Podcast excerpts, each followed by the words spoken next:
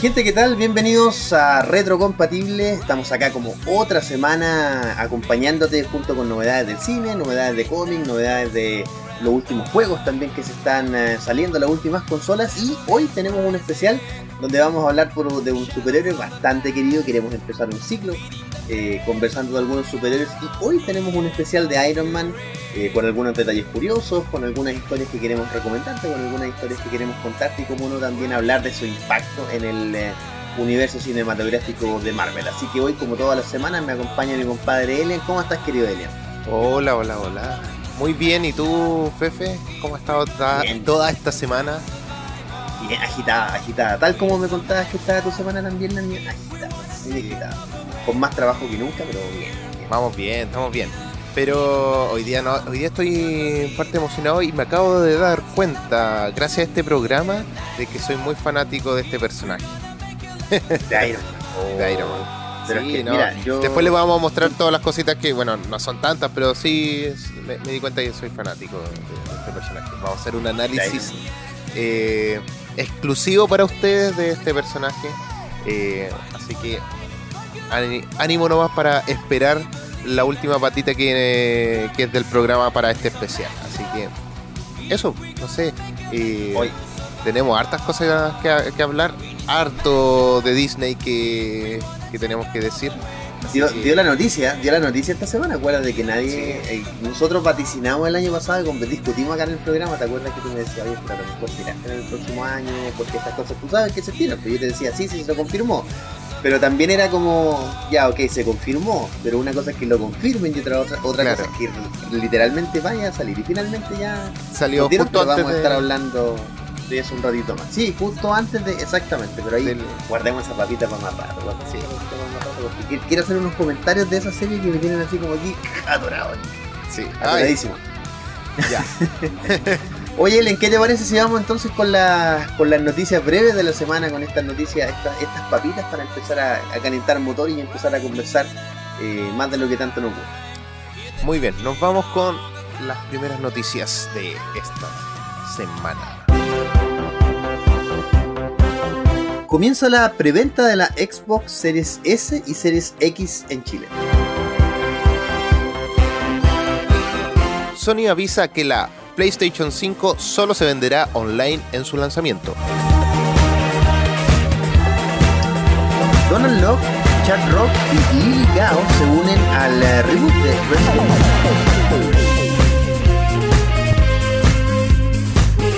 Revelan la fecha de salida para el Blu-ray, la edición 4K y la edición digital de Tenet. Oye, qué buenas noticias tenemos esta semana. Puras novedades buenas y entretenidas. Está, buenísimo esto, está buenísimo. Mira, y comienzo leyendo un poco del extracto de, juego, de la videojuego. Sí, exactamente, exactamente. Comienzo leyendo un poquito del extracto de la noticia de, la, de la Xbox Series S y la Series X acá en Chile. Comienza el anuncio del inicio de la preventa de sus nuevas consolas de videojuegos de Xbox Series S y Xbox Series X a partir del jueves 5 de noviembre a las 10 de la mañana. Ambas máquinas son, eh, están disponibles perdón, en el retail como en tiendas especializadas. Cabe destacar que el próximo 10 de noviembre y a nivel mundial se presenta la nueva generación de consolas. Acá en nuestro país podrás contar con estos disponibles solo días de su disponibilidad global, que eso es bien difícil que pase, Elian, y es una de las pocas veces que pasa en Chile. Para quienes nos escuchan, y tal como decía la noticia, la Xbox Series, digamos si fuera de la, de la X y de la S, en la nueva consola de Microsoft. Y vienen dos presentaciones, eh, la Series S y la Series X. La Series X es eh, una consola para gente que de verdad, de verdad, de verdad gusta jugar. Porque eh, tiene toda la tecnología en que tú te puedes imaginar. Tiene ray tracing, eh, viene con reescala, automáticamente los juegos que no vienen en 4K a 4K. digamos que es el sueño de cualquier programador o informático, pero hecho consola. Ya, imagínate correr esta cosa correr a Windows 10 estaríamos programando todo el día así, excelente. Y viene una segunda presentación que es más barata, tiene algunos recortes, pero en lo personal yo estuve viendo las especificaciones y cuando uno dice que es más barata o más mala, si lo quieres ver así, frente a las series eh, X, eh, la series S de verdad es un consolón así de una cosa... Solo reescala a 2K, así de mala es, Así de mala. Eh, solo reescala 2K. Sí, qué mala. Qué mala consola. horrible, horrible. y eh, bueno, como decía la noticia, ya están disponibles para, para reservar. Creo, creo, por lo que estuve viendo en, internet, eh, que algunas, que algunas aún quedan algunas reservas acá en Chile y la cosa es que la Xbox Series S, perdón, la Series X llega a más o menos un valor de cerca de los 500 mil pesos, 529 o 530 mil pesos, están entre ese rango de precio. Y la Series S, que es la más barata, llega entre 330 y 320 mil pesos. Oye, y ojo que llega justo antes de lo que viene para la siguiente noticia, que es del PlayStation 5. Justo así como que está, está una semana. Bueno, la competencia, están ahí, están ahí luchando por, por tener a, los, a los gamers, a, todo, a cada jugador ahí con ánimo, porque en este momento es o tienes la Xbox o tienes la PlayStation 5 por la cantidad de dinero que se gasta, no es como que podéis comprar las dos de una. Hay gente que lo hace. Exacto. Pero, sí, exacto, exacto. Pero yo creo que en este momento, por la suma de dinero de las Xbox y la suma de dinero que, que tiene la, la PlayStation 5, eh, bastante, bastante. Y sobre eso te quería también hablar, porque ahora el próximo 19 de noviembre, que ya no queda nada, no queda nada, eh, ya está lanzándose la PlayStation 5. Eso sí, que dentro de estos días ya se lanzó o se va a lanzarla eh, en algunos países seleccionados, así como que iba, a tener. Y los precios de la versión con lector de CD, de disco, eh, son 649.990 pesos. ¿Tenéis la plata para comprártela? eh, creo que podría tener la plata en un par de meses más, así como en dos meses. El problema es que no sé si estoy dispuesto a pagar esa plata por una consola. Exacto. Y la versión que tiene los juegos digitales solamente, no sin lector, eh, 499.990 pesos. Qué ofertón. Sí. igual bajaba 150 lucas. Sí, sí, sí, bajaba. igual, igual. Pero eh, ¿Cuál es la novedad de esto? Es que solamente PlayStation 5 va, a venderse online en su lanzamiento. Esto por toda la contingencia del COVID, de, para evitar que se aglomeren en tiendas la gente, porque ya saben cómo se comportan sus compradores. Esa es la verdad. Son un poquito fanáticos, eh, casi como un concierto de Justin Bieber hace 10 años atrás, eh, que se apegaban todo en el, lado, ya sea en el estadio o ahora en la tienda sería así perderíamos un poquito de gente o, o contagiada más que nada por, causa de este. y no quieren ser factor de eso, eso es la verdad. Entonces, por eso se va a vender online en su lanzamiento. Después veremos cuando lleguen a la tienda y ahí también van a ocurrir algunos. Sobre todo ahora en Navidad, porque toda la gente va a querer comprar para Navidad. Lo que pasa es que un poco, viendo un poco, o volviendo un poco a lo que tú decías, eh, alrededor de estas dos compañías hoy día hay casi un, culto no religioso, sino que un culto la, en el sentido más de seguir, de, ser muy fanático de estas dos consolas. Eh, es muy clásico ver en internet, en Twitter, yo sigo Twitter sobre todo en este tipo de cosas, eh, cómo la gente discute y realmente se apasiona por estas dos consolas. Ahora, los Nintenderos los dejamos de... Yo me considero más Nintendero que, de estas consolas. He jugado de todo, me encanta, pero me considero... De hecho, tengo Switch, así que me considero Nintendero. Pero eh, Nintendo corre en otra liga porque, por ejemplo, en potencia Nintendo no le... Por eso dejamos a Nintendo afuera, ya para que la gente que siga Nintendo no, no se sienta mal. Pero eh, aquí estamos hablando básicamente de una pelea de, de, de consolas potentes, ultra potentes. ¿ya? Entonces, eh, realmente la pelea está bien reñida. Yo creo que la pelea se va a definir por dos cosas, si tú me preguntas a. Lo primero, eh, bueno, quien vende más consolas evidentemente va a ganar. De hecho, si lo vemos técnicamente, Nintendo, les comento modo de, para, avanzar la noticia.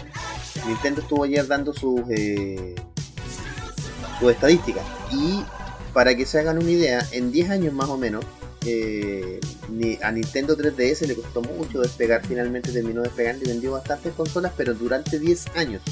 El margen de ganancia se dividió, se dividió durante 10 años. Y Nintendo Switch ya acaba de pasar hace un par de meses a 3DS en menos de 4 años. O sea, es un éxito, pero muy bueno para ellos. Es, exactamente, y ahí no estamos contando la venta de videojuegos. Y eso es otra cosa, solo estamos contando consolas, entonces Nintendo se está abanicando en dinero. Eh, entonces uno pudiera decir a priori que eh, Nintendo es la que gana esta batalla de las consolas, pero la verdad es que no. Eh, por el volumen de venta de juegos digitales, de consolas, de consolas y de, juegos físicos, la que está ganando hasta ahora es PlayStation 4. ¿ya? Si lo vemos desde PlayStation, desde Sony. El problema de eso es que Sony ha tenido que devaluar mucho sus precios, entonces puedes conseguir muchos juegos a precios muy baratos de manera, siempre hay una manera ilegal, recordemos que hay gente que vende cuentas, etcétera, después te banean, es todo un problema. Pero de manera legal, el que vende más es eh, en cantidad es PlayStation 4, pero tiene menos ganancias. Entonces ahí también es una discusión bien profunda. Claro, como que ¿Quién, ¿quién es realmente el que gana? El que tiene más dinero o el que vende más. Es que al final, si tú vendes más barato, obviamente que va a vender más. Pero probablemente ganes menos. Esa es como la idea. Y el, y el, gran problema también, yo que soy Nintendero, es que Nintendo nunca, nunca, nunca baja sus precios por alguna razón. Ellos, el software propio y el hardware propio lo ponen, nunca lo bajan, eh, le dan demasiada valía. Y el problema es que el mercado hoy día eh, cambia mucho. O sea, tú lanzas un juego y a los meses ya está en ultra oferta. Y eh, Nintendo, por eso les decíamos que corren otra liga. Pero bueno, volviendo un poco al, tema de Xbox y eh, PlayStation 4. Ahí les contábamos los precios, ya están disponibles para su reserva. En lo personal, si tuviera que elegir un modelo, yo no sé tú, Elian, si lo has visto, pero yo me quedo con Xbox o la Series X o la Series S. Por dinero yo iría por la S, además que yo no soy tan de juego físico en otras consolas, entonces yo iría por la digital. ¿Cuál, cuál te gusta a ti, ¿PlayStation o Xbox? Mira, eh, yo he jugado en PlayStation. Eh, creo que me considero un poquito más fanático de PlayStation, pero me gustan mucho las Xbox. Eh, como su formato, no solamente formato físico, sino que en su formato como la idea que tienen de, hacer, de plantear los juegos, por, decirlo así. Ah, ya, ok, lo sabes. Me acuerdo hace años, hace años estamos hablando, por lo menos unos 8 años atrás, eh, cuando tenían la cámara y que te leían como el ah, movimiento. La, eh, Kinect. Sí, exacto. Me, gustaba mucho ese tipo de modelo. No fue, fue furor en un momento, pero como que no gustó mucho al parecer. Pero me gustaba harto porque PlayStation no lo tenía.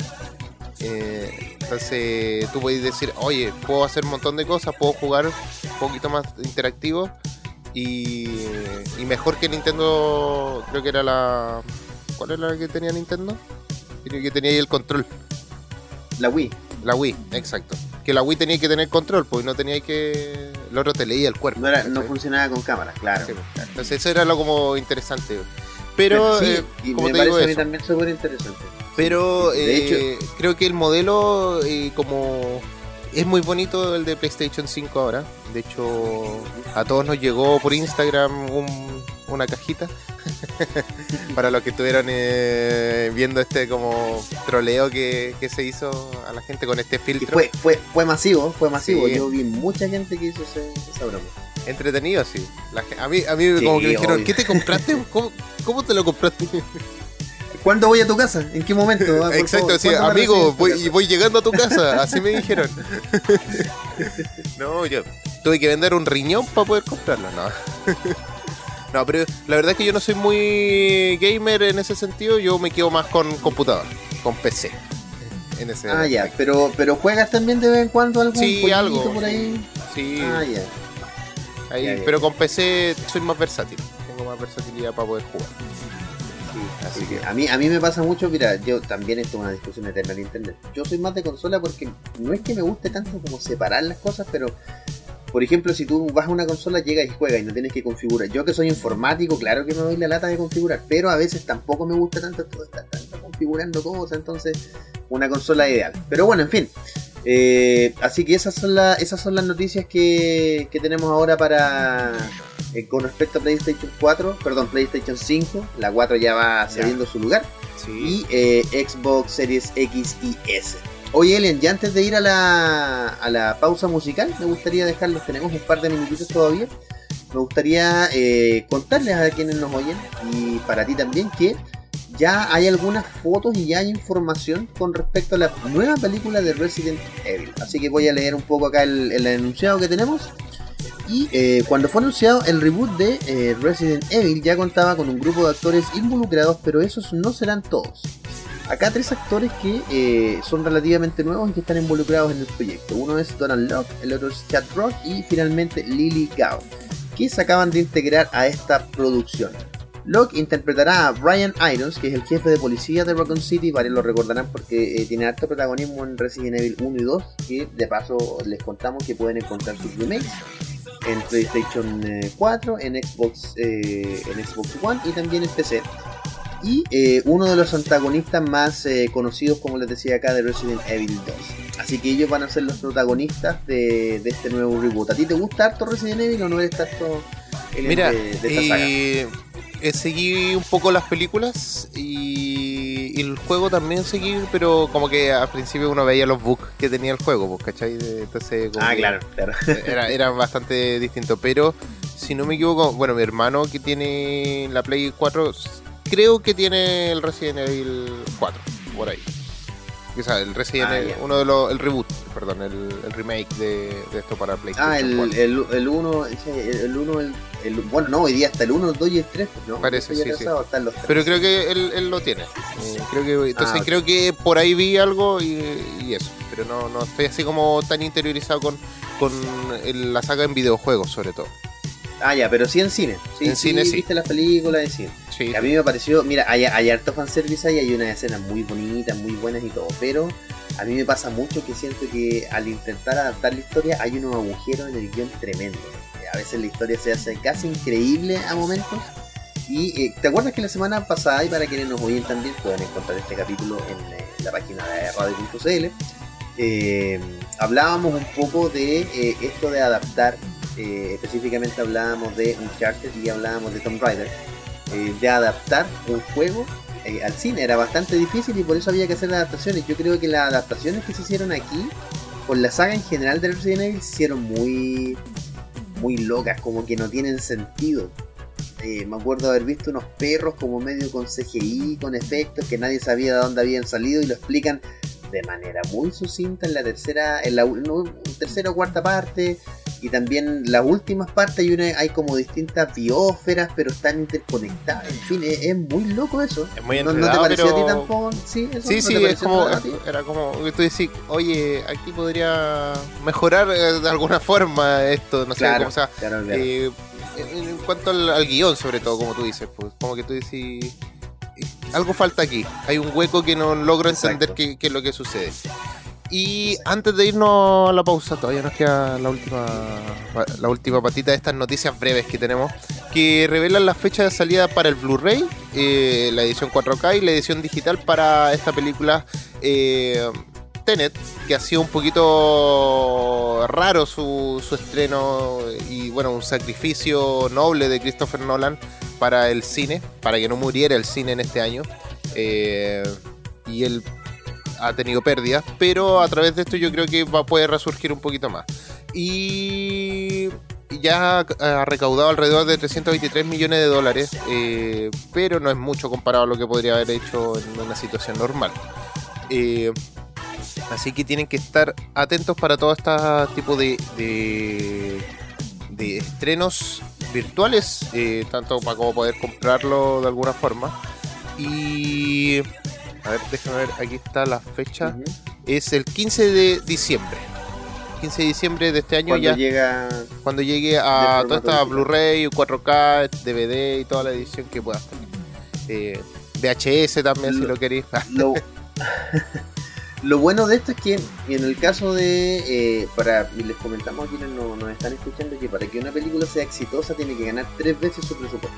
No solamente, eh, esa es la, máxima que considera por varias, varias razones. Por ejemplo, los costos de producción, de perdón, de postproducción y de publicidad no están incluidos en el costo de la película en sí.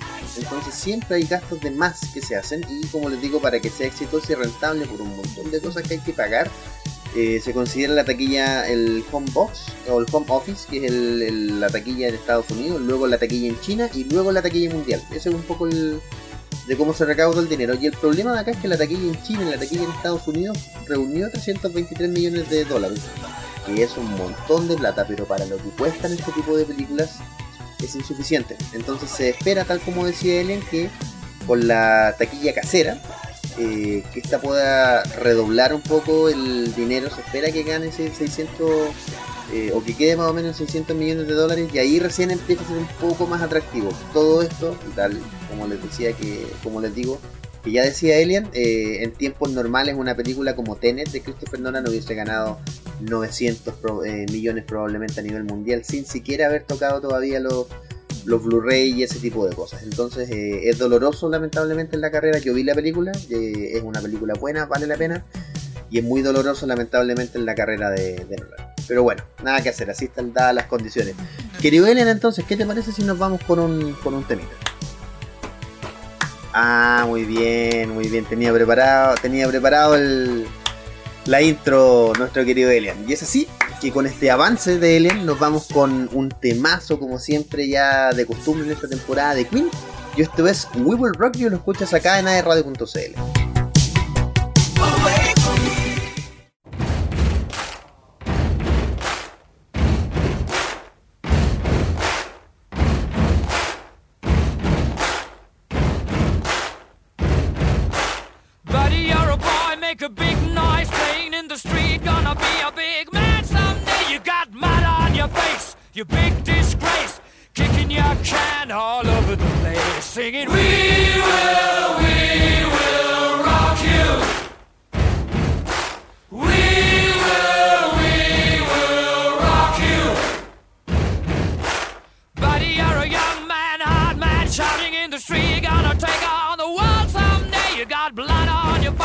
big disgrace, waving your banner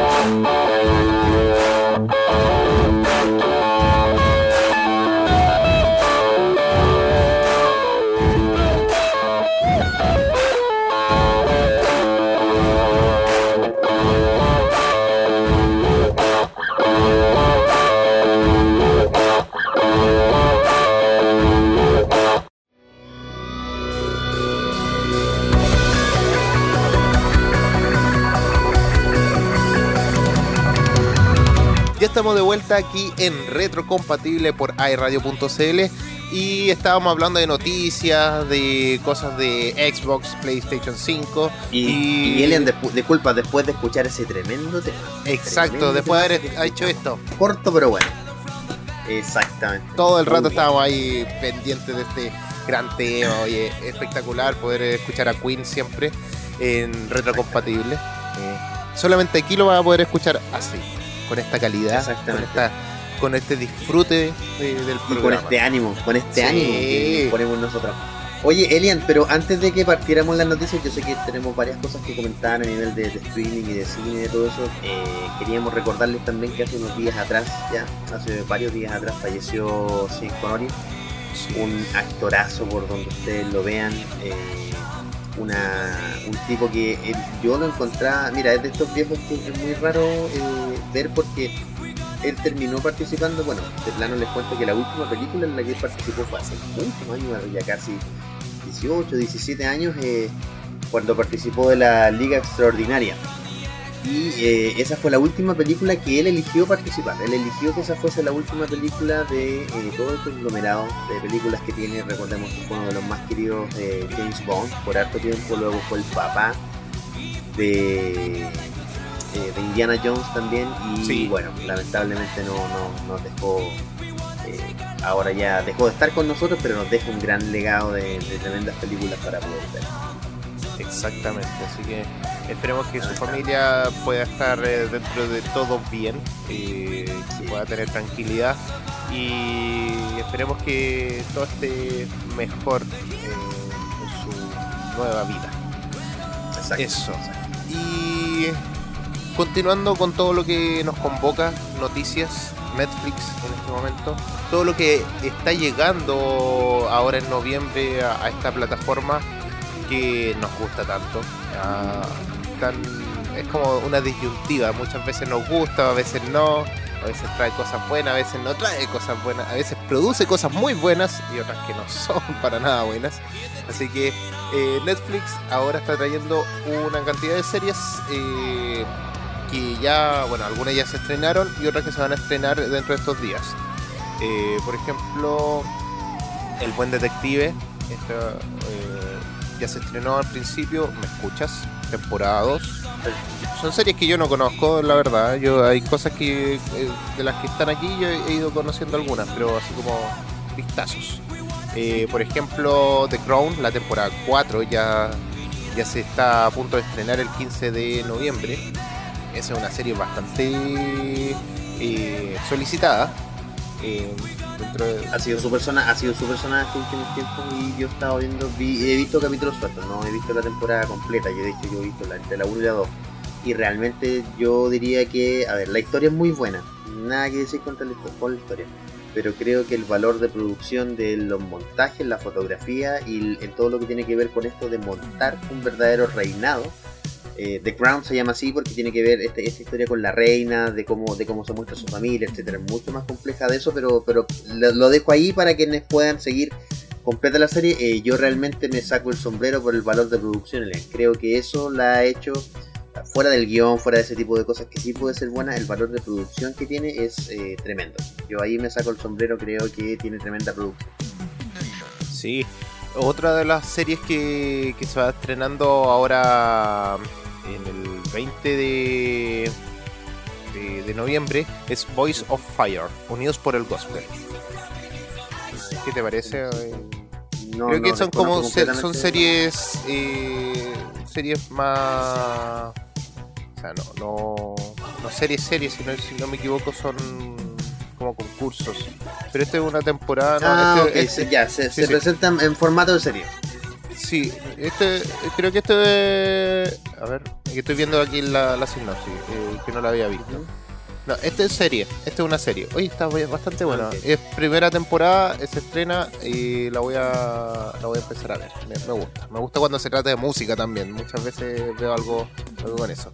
Otra serie que sí es como un concurso, como un tipo reality, pero que una cosa así, es Sugar Rush. Rush.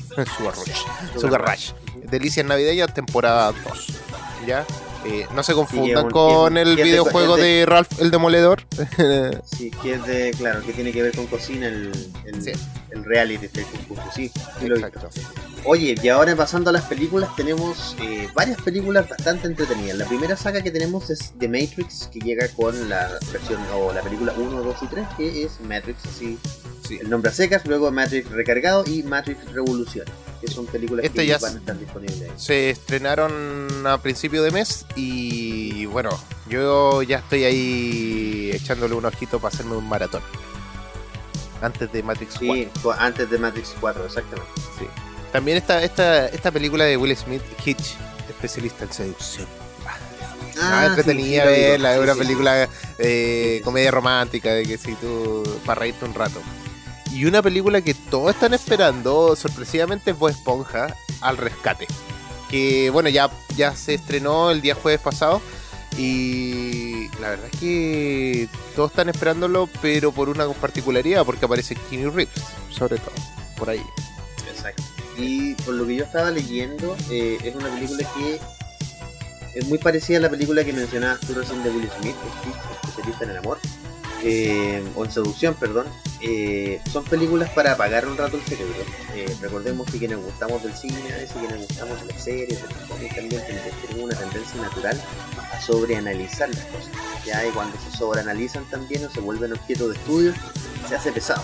Entonces de repente es bueno también apagar la expectativa un poco, volver a volver a ser un poco como un niño y simplemente apagar el no apagar el cerebro para no entender la película, sino que apagar este sentido de la, de la crítica y eh, poder disfrutar algo para disfrutarlo. Exactamente. Este de repente me pasa, yo digo, quiero, ¿sabes qué no? Estoy buscando películas de acción, no estoy, o, no estoy buscando una película así como para andar pensando, en, cierto sentido, sino quiero eh, disfrutar, relajarme. Y si es que puedo, puedo, estar haciendo otra cosa mientras que la veo, bacán. ¿Cachai? Y no sé, pues, alguna película así súper eh, eh bacán en el sentido de acción y toda la cuestión, efectos especiales, bacán, listo, la veo. O muy de comedia, y este, veo este comedia romántica. este tipo de películas son perfectas para, para eso. Ah, ¿te gustan las comedias románticas? Sí, igual, a mí, A mí, a, mí, hay un espectro de películas románticas que me gusta mucho que va del, del si tuviera que cerrarlo, no, no son años cerrados, pero para cerrarles algo así del año 2000 al 2010. Me por alguna razón que después me encantan, tienen un encanto muy particular en esa década de las comedias románticas. Yo creo que es porque eh, eran, eran eh, personajes o actores relativamente nuevos en ese tiempo y hmm. ya ahora fueron, fueron aumentando. Bueno, también desde la semana pasada tenemos eh, los Juegos del Hambre, las tres películas que hay hasta ahora de esta saga de libros y yo honestamente pensé que era una saga de libros. Debo decir que yo aún leyendo harto libro y harto cómic, yo nunca la he tenido la oportunidad de leerlas porque la verdad es que no tengo tiempo de meterme en otra saga nueva, es por eso. Eh, no es porque quiero no quiera. fanático de otra saga. Exactamente, exactamente. Se ve interesante, entonces yo recurro a las películas y la, la verdad es que las tres películas están bastante bien. Sí. Son son bastante buenas. Lo que no sé si se apega mucho el material original. La verdad, para hacer esa crítica la desconozco completamente, pero ya están disponibles en Netflix y son bastante interesantes. Y otra película, Ellen, que llegó, que ya está en el catálogo, la primera película, pero esta no, es eh, la segunda parte del nuevo reboot de Jurassic Park. Que es el The Fallen Kingdom o el Reino, el Reino Caído. Claro, exactamente. No Jurassic Park, sino que se llama Jurassic World que es El Reino Caído y que es una buena es una buena película para que la puedan ver y está disponible ya desde el día 12 de este mismo mes. Ojo para que, se preparen para el ya no es remake, sino que la continuación de Jurassic Park que se viene pronto. Exactamente. Ya. Eh, también otra, a ver qué otra película más tenemos eh, mira, disculpa, hay, Oye, dos, hay una película que... Que, me gusta. disculpa. Scott Pilgrim versus los ex de la ah, chica de sus sueños. Peliculaza, peliculaza. Sí, Sobre todo yo, la verdad, del cómic y todo. Sí, la verdad es que yo el título así en español me lo veo y me da como así como. Me da un poco de cringe. Sí, Pero dejémoslo en Scott Pilgrim. Sí, o versus el mundo. Yo no entiendo por qué. ¿Qué les costaba decir versus el mundo? Por último, respetar la esencia original que el título en inglés recordamos que se llama Scott Pilgrim versus the World. Es fácil, no es tan difícil. Y se llama igual que el cómic. Es exactamente igual que el cómic. No, y es bastante. Eh, buena la película, entretenida yo, para, verla. Yo diría, mira, lo que pasa es que aquí, y para quienes nos oyen también, nosotros siempre tratamos aquí en el programa de culturizar un poco eh, a la gente en, cuanto a la cultura pop, a eso me refiero, de, de llevarles cultura pop. Y es que Scott Pilgrim vs. The World fue una película de bajo presupuesto porque no se creía mucho en ella. Y si bien en la taquilla tampoco recaudó tanto, fue en la taquilla casera, en la venta de cómics, DVDs y Blu-ray, eh, perdón, en DVD Blu-ray, donde explotó porque hasta hoy se toma como una película de culto. ¿Y esto por qué? Porque es una película que en su producción se hizo como una película indie, una película muy, muy pequeña. Eh, tiene actores de, de, talla bien famosa. Recordemos que eh, participa, si no me equivoco, eh, estos actores eh, se hicieron famosos después de esta película o por ahí, más o menos en esa época. Más, o menos, más o menos. Por ejemplo, Brandon Ruth, que él aparece, que es el Superman de, el de, la película del, 2007, 2006, que también es de Atom, que estuvo como Superman de nuevo ahora en Crisis, la crisis de Tierras Infinitas. Eh, él participa ahí como un vegano, pero como un vegano, una especie de eh, un vegano de otro nivel. Es muy buena esa participación de él. También ah. actúa nuestro Capitán América. Ojo, Capitán América aparece ahí. Así que él sería una de las pocas personas que ha interpretado a cuatro personajes de cómics hasta el momento. Mira, Ojo ahí, que es un buen detalle, es un buen detalle, muy buen detalle. ¿Cuál sería Así que sí, yo... Eh, Capitán América, eh, Capitán América, Antorcha Humana, este personaje de Scott Pilgrim y hay otro más que no me acuerdo. Lo vi en un, en un ¿No será el de Snowpiercer?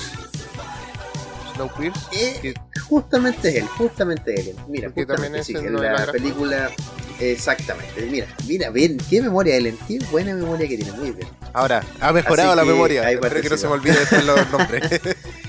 Oye, hay otro, hay una, hay una aquí que quisiera mencionar yo, tú que hablabas también de la música. A mí me gustaría recomendarles un, es una, acá sale como película, pero es casi un documental.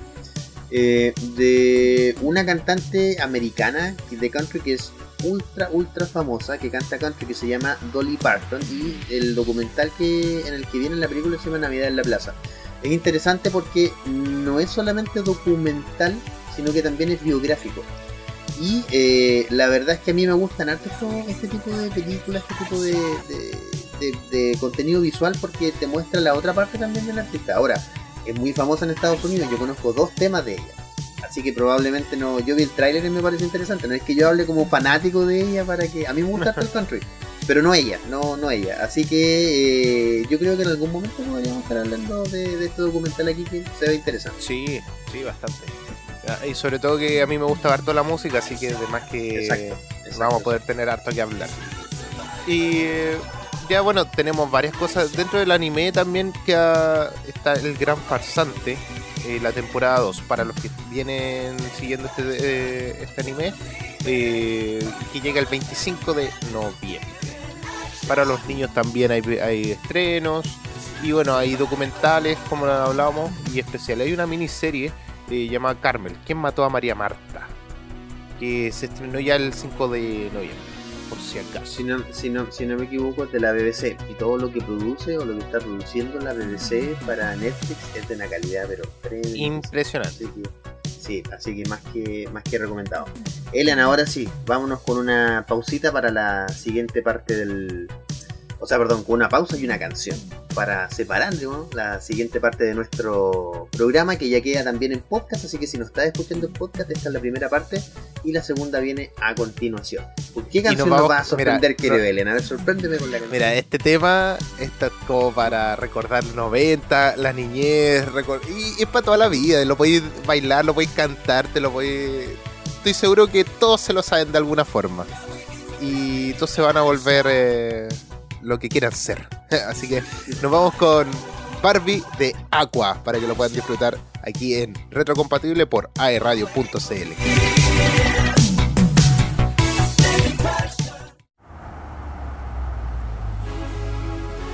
Hi, Barbie.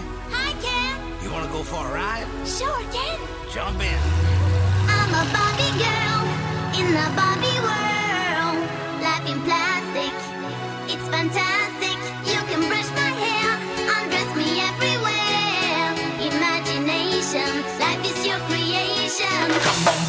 Let's go party.